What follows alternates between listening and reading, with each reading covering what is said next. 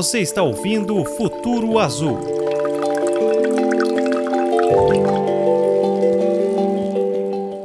Olá. Os investimentos do setor privado em saneamento têm crescido nos últimos anos. O novo marco regulatório do saneamento básico, já em vigor, traz mais segurança jurídica para estes investimentos. O podcast Futuro Azul do Grupo Atlantis já tratou da importância do novo marco, mas hoje nós vamos aprofundar um pouco mais o assunto, especificamente sobre a questão das parcerias entre o setor público e o privado. Para isso, nós convidamos a superintendente da Associação Brasileira e também do Sindicato Nacional das Concessionárias Privadas de Serviços Públicos de Água e Esgoto, Ilana Ferreira. Mestre em Economia pela Universidade de Brasília, Ilana trabalha há mais de 12 anos na análise de políticas públicas para o saneamento. Seja bem-vinda, Ilana Ferreira, ao nosso podcast Futuro Azul. Olá, Cláudia, muito obrigada. Olá, ouvintes do Futuro Azul. Primeiramente, agradeço o convite. É um prazer participar dessa conversa sobre um assunto tão importante que é o saneamento brasileiro. Tem uma estimativa, Ilana, que no Brasil precisa de mais ou menos em torno de 700 bi, né, 700 bilhões de reais em investimentos para atingir as metas do novo, do novo marco regulatório, que é essas metas são de garantir água potável a 99% da população, além do tratamento e da coleta de esgoto a 90% das residências até 2033. Hoje, 35 é, milhões de pessoas não têm acesso à água tratada e mais de 100 milhões não contam com o serviço de coleta de esgoto. É, como será aplicado esse valor, né, esses mais de 700 bilhões, como eles devem ser aplicados e, e, onde, e de onde deve sair esse dinheiro para atingir esse objetivo do, do novo marco, William? É perfeito, Cláudia. Essa é a pergunta de 700 bilhões de reais, né? Bom, conforme um estudo né, que foi desenvolvido pela Bicom Sindicom em parceria com a KPMG, é, esses 700 bilhões, eles envolvem dois tipos de investimentos, né? Assim dizer. Mais de 200 bilhões seriam para que a gente chama de recuperação da depreciação do setor, ou seja, 200 bilhões seriam investidos para reformar, substituir estruturas que já existem, né, para que nós tenhamos um serviço ali de qualidade. É. Já os 500 bilhões restantes seriam realmente para a expansão dessa rede de abastecimento de água e esgotamento sanitário. Né? Então, esses 500 bilhões, eles significam obras de rede coletora de esgoto, estações de tratamento de água, ligações de esgoto e de água, né? enfim, todo, toda essa estrutura que ainda precisa ser desenvolvida para atender esses 35 milhões de pessoas, né, uhum. e os mais de 100 milhões que não têm o serviço de coleta de esgoto. Agora, quando a gente fala da origem desse recurso, dado esse volume de investimentos, o, que a gente afirma né, e, e, analisa, é que essa origem ela vai ser diversificada. Né? O, o atuário, o cenário fiscal, ele não permite uma participação significativa de recursos públicos não onerosos, né, que a gente chama, que são aqueles, aqueles investimentos públicos diretos. Então, o financiamento do setor, ele precisará vir realmente de um financiamento privado mercado de capitais, fundos de investimento, bancos, etc.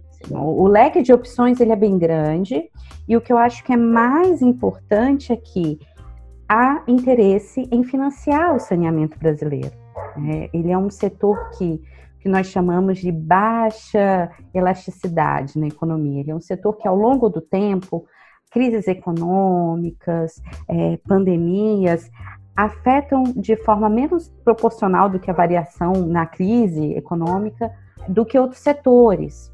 Então, de, uma forma mais simples, no longo prazo, ele é um setor mais estável. Obviamente, há desafios regulatórios né, no setor de saneamento, uh, de segurança jurídica, que a gente espera que é, sejam é, resolvidos com o novo marco, mas do ponto de vista de investimento, ele é um setor com uma grande demanda, né, esses 700 bi, e ao mesmo tempo é um setor estável. Então, há sim interesse, há um, um leque de opções. E esse interesse já, já, já, já se vê na prática é, pelo, pelo, pelo crescimento, ainda que não seja um crescimento muito grande, mas é um crescimento importante né, do investimento do setor privado no saneamento. Né, que eu, inclusive, assisti uma, das, uma participação sua num, num evento e que você destacava justamente isso, né, que, que já existem números importantes mostrando esse crescimento do investimento privado, né? Sem dúvida, Cláudio. Quando a gente olha, e esses são números do, do SPRIS, né, que é o sistema da Bicom Sindicom, que é um sistema de informações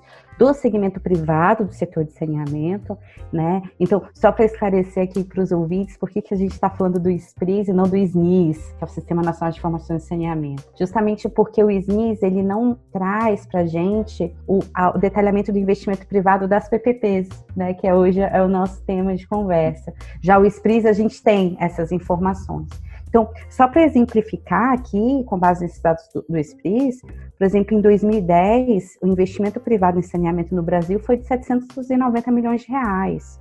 Quando a gente olha para 2018, que é o último dado público oficial, esse investimento passou para 2,5 bilhões de reais em valores constantes, ou seja, tirando a inflação né? A gente está comparando ali a mesma dimensão monetária. Uhum. Né? Então, em termos percentuais, os operadores privados em 2010 eles foram, é, foram responsáveis por 6% dos investimentos executados por operadores do setor. Uhum. Nos últimos anos, a gente já vê uma participação privada em torno de 20%, 21%. Então, sem dúvida alguma, há uma tendência né, de aumento da participação privada e com a abertura do mercado, né, uma abertura mais sistemática, poderíamos assim dizer, a partir do novo marco, essa participação será ainda maior. Ainda um pouquinho antes da gente entrar no nosso, é, mais especificamente no nosso tema, eu queria que você pudesse, e a gente até um pouquinho antes do, do, do da gravação, a gente estava batendo um papo, papo sobre isso, é, falar um pouquinho mais, explicar para as pessoas é, o que, que, é exatamente a chamada parceria público-privada, né? Como é que ela funciona na prática? Se existem diferentes formas de, de se executar uma, uma, uma, parceria entre o setor público e o privado? Enfim, eu queria que você nos é, didaticamente nos explicasse um pouquinho mais sobre isso. Claro, é, as famosas PPPs, né? Hum. Bem, num conceito econômico mais amplo, as chamadas PPPs, elas são contratos de prestação de serviços, né? Que eles precisam ser contratos por uma duração significativa, então tem que ser 20 anos, né, 30 anos, tem que ser médio e longo prazo, que são firmados entre um uma administração pública e um ente privado. E o que, que esse contrato ele precisa prever? O desenvolvimento de uma infraestrutura, ou de um serviço público, a gestão, né? Em que, o que é importante para ser considerado uma PPP é que o ente privado ele precisa arcar com o risco dessa gestão e desse desenvolvimento, né? Desse bem ou serviço. E a remuneração desse ente privado numa PPP é, precisa estar atrelada ao desempenho do ente privado, né? Ou seja, ao desempenho, à demanda desse bem ou serviço que ele está prestando. Esse é um conceito mais amplo. Na legislação brasileira, a gente tem uma diferença muito clara entre o que a gente chama de concessão comum, que na literatura econômica, etc., é um tipo de PPP, e as PPPs. Então, quando eu falar de PPPs aqui, Cláudia, eu vou estar falando da PPP dentro da nossa realidade Brasil, né? Então, a concessão comum, ela é regida por uma lei, que é 8987, de 95, e a PPP é regida por outra lei, que é 1107 de 2004. A diferença crucial, só para a gente né, explicar para os nossos ouvintes aqui hoje, é que na concessão comum, que a gente chama, é aquela concessão em que o, a administração pública ela não tem gastos. Então, toda a remuneração dessa concessão vem de tarifa. Né? Não tem o, o, uma contrapartida pública na remuneração, por isso que é a concessão comum. Uhum. Já a PPP, no nosso conceito, há um pagamento, uma contraprestação pela administração pública. Pode haver ou não um, uma cobrança de tarifa, mas ela ocorre porque há necessidade de ter uma complementação pela administração pública. É, vou dar um exemplo aqui de outro setor. Por exemplo, uh, é, transporte urbano, né, mobilidade urbana, metrôs. São serviços que só a tarifa é, não, as tarifas não são suficientes para arcar com o custo desse serviço. Né? Uhum. Então, para que o metrô atenda uma, a população de forma adequada, a tarifa teria que ser muito alta, porque é um é. serviço muito caro. Então, precisa de uma contrapartida da administração. O que define se vai ser uma PPP, uma concessão comum. No saneamento nós temos também as concessões parciais, que às vezes a concessão é só do abastecimento de água, ou às vezes a concessão é só né, do, esgotamento sanitário. O que define isso é a modelagem, né? Então, e o que a modelagem tenta responder é qual é a melhor forma de prestar esse serviço ou fazer a gestão desse bem, enfim, é, dado uma série de condições ali que querem ser atendidas, é, precisam ser atendidas. Pode ser a universalização, o nível de qualidade desse serviço. Então, na realidade, é uma análise técnica mesmo para definir se você desenvolve uma PPP, que precisa dessa contraprestação, pagamentos da administração pública, ou se é uma concessão comum. É porque também, a, a exemplo que, do que você falou do setor de, de transportes, por exemplo, que não que as tarifas não podem né, ser muito altas, né, devido às próprias condições, às condições eh, econômicas e sociais do país. É, no caso também de, de, de tarifas né, de, de água, por exemplo, elas também não, não, não dá para ter uma explosão de preços, né? Então tem que manter né, um, um valor razoável, né? E, e, o desafio é muito grande em termos de investimento, em termos de, de necessidade, né? De, de está colocada essa necessidade pela pela nossa situação de, de anos sem sem ter conseguido cumprir, né? Com essas com esses objetivos de, de universalizar a, o saneamento básico, né? Sem dúvida, Cláudia.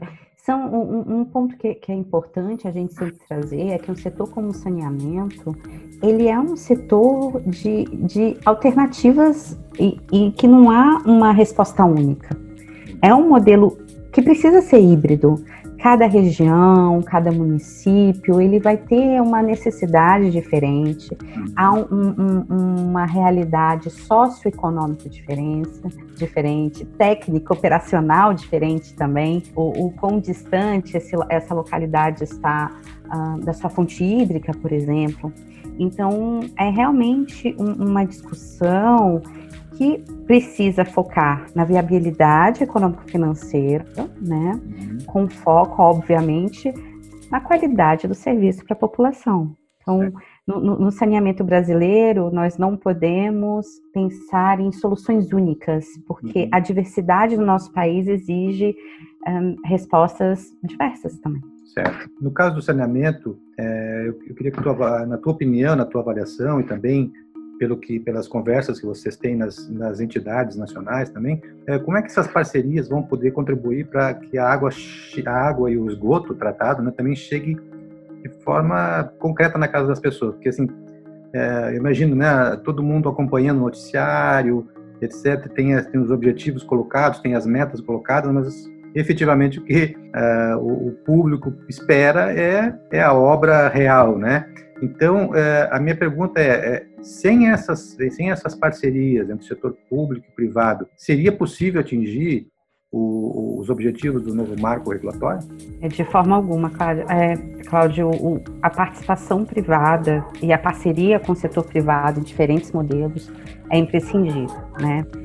O, o, primeiro ganho de, dessa relação é o processo concorrencial.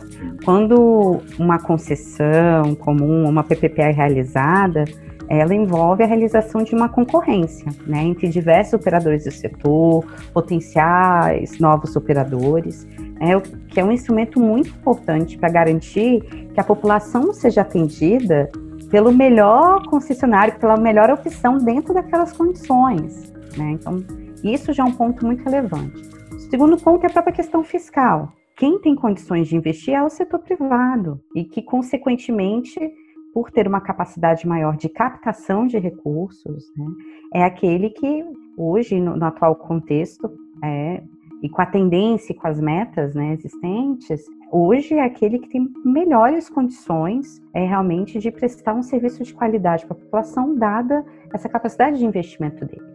Obviamente, parcerias podem ocorrer, né? Há exemplos positivos também no setor público, mas quando a gente analisa de forma macro a demanda no nosso país, sem um setor privado não será possível desenvolver o saneamento. E, consequentemente, é isso que fará diferença para o cidadão, né? porque é dessa forma que o serviço irá chegar até ele.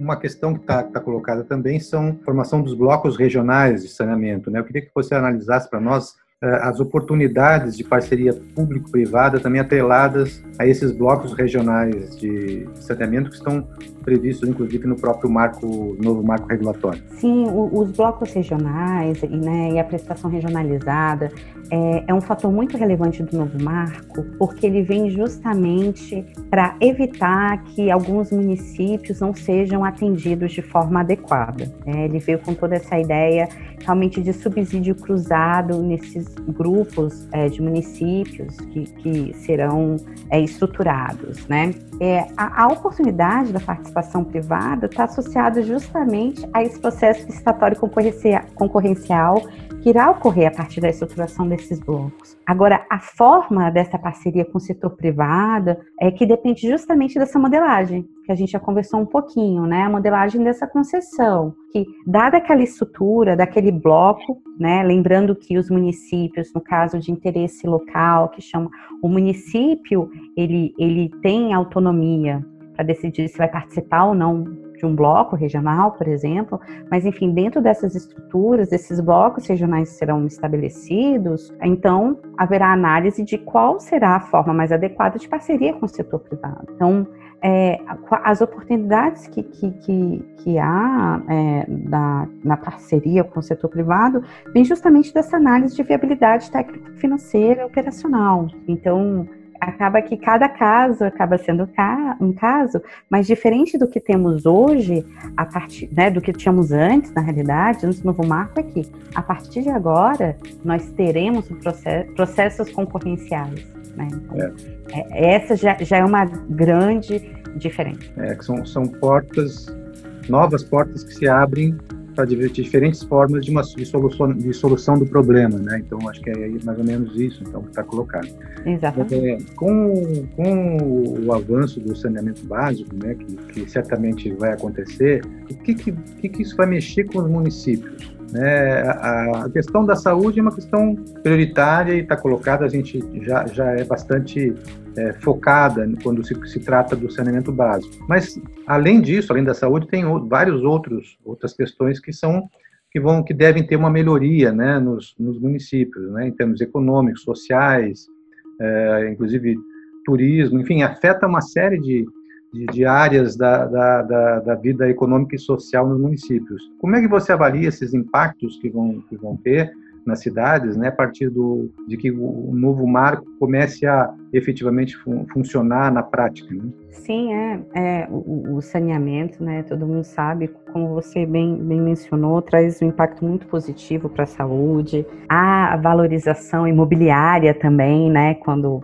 quando esse serviço ele existe, a ausência, a redução na ausência de, de crianças nas escolas, de, de, pessoas aos seus trabalhos, enfim, é, é muito positivo. É, a Bicom Sindicom, ela fez uma estimativa com base numa metodologia que é a matriz insumo-produto, em que a gente chegou numa análise do impacto econômico do saneamento, sem considerar, Cláudia, esses impactos tá, de, da, na saúde, de valorização imobiliária, só considerando realmente o impacto na cadeia produtiva desse setor. Né? E, e, e, esse é um setor realmente muito interessante. É, o impacto que nós chegamos é, é de 2,8. Esse é o efeito multiplicador. O que isso significa? Quando a gente investe um real no saneamento, quando eu falo investir em um real, eu estou falando de investimento em expansão na rede, eu estou falando realmente na expansão do, do, do, serviço, a gente tem impacto de 2,8 por conta da, do que a gente chama da capilaridade desse setor. Quando se investe na expansão de saneamento,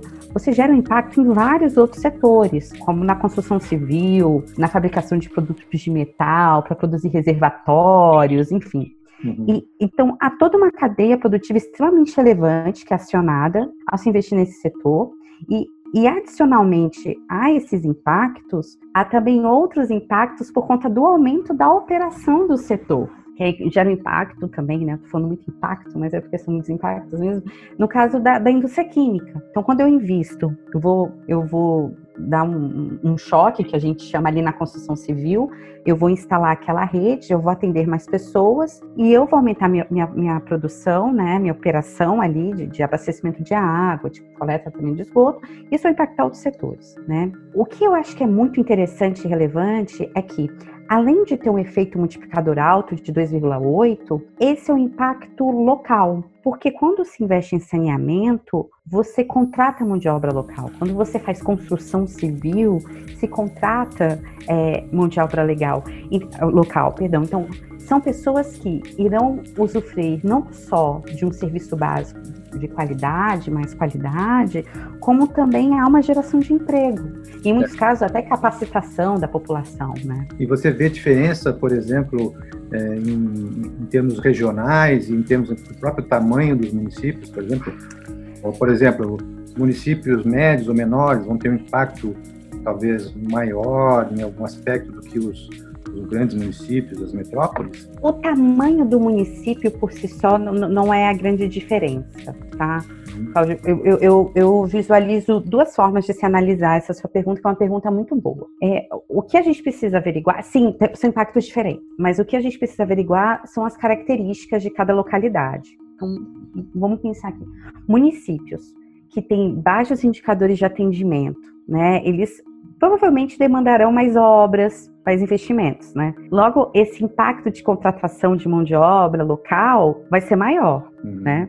Além de todos esses impactos com redução em gastos de saúde, da valorização imobiliária, porque ele tem um caminho maior a percorrer, digamos assim. É diferente de um município que já tem um indicador melhor de atendimento, mas ele vai ter um, um, um trabalho, um investimento maior para redução de perdas, por exemplo. É o impacto amenizado, né? É vai ser um impacto menor, né? Agora, outro aspecto que influencia, que às vezes está associado ao tamanho do município, mas não necessariamente, é a estrutura econômica desse município, né? Se a gente for pensar nos setores e indústrias que estão desenvolvidas naquela área. Obviamente, se eu estou numa região e que você tem indústrias ali ao redor que são indústrias que geram insumo para o setor de saneamento, o impacto na economia local será maior. Né? Então, como é que eu posso falar isso de outra forma? O tamanho do município não é o que importa, mesmo porque municípios que têm menos atendimento, eles vão, vão sofrer, no, no, sentido positivo, né, vão ter um impacto maior, porque vai ter uma diferença grande ali é, é, em termos de atendimento. Já municípios que, que estão rodeados ou estão numa região de mais desenvolvimento industrial, eles vão ter impacto econômico não só por conta da contratação para a construção civil, mas talvez para a contratação para uma indústria química, né, ou para a indústria de máquinas e equipamentos. E é um fator também muito interessante, que eu acho que é algo, Claudia, essa sua pergunta, inclusive, me fez pensar em várias questões de análise mesmo, que eu acho que a gente ainda precisa fazer, é do impacto impulsionador mesmo, né, do, do saneamento.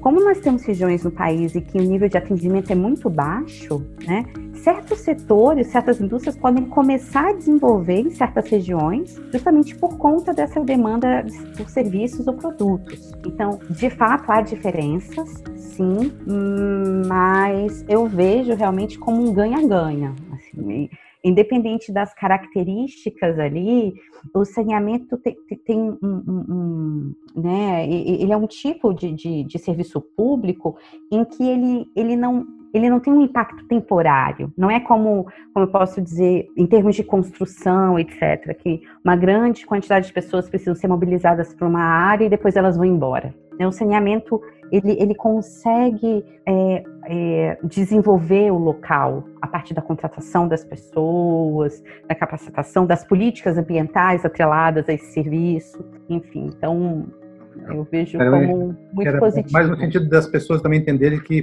que, é, que, como é amplo, né? Como é ampla, um amplo benefício que os efeitos desse novo marco vão, vão vai trazer, né? Ele, ele não se restringe a simples, né? Que já é uma grande coisa, né? mas a, a, a questão de resolver o, o, o saneamento básico, a, a, o tratamento da água, do esgoto, mas ele vai muito além, né? O impacto dele é muito maior e, e em alguns, alguns municípios é, esse impacto vai ser maior ainda, né? O benefício vai ser maior ainda. É, a gente está infelizmente chegando no, no final do nosso nosso podcast.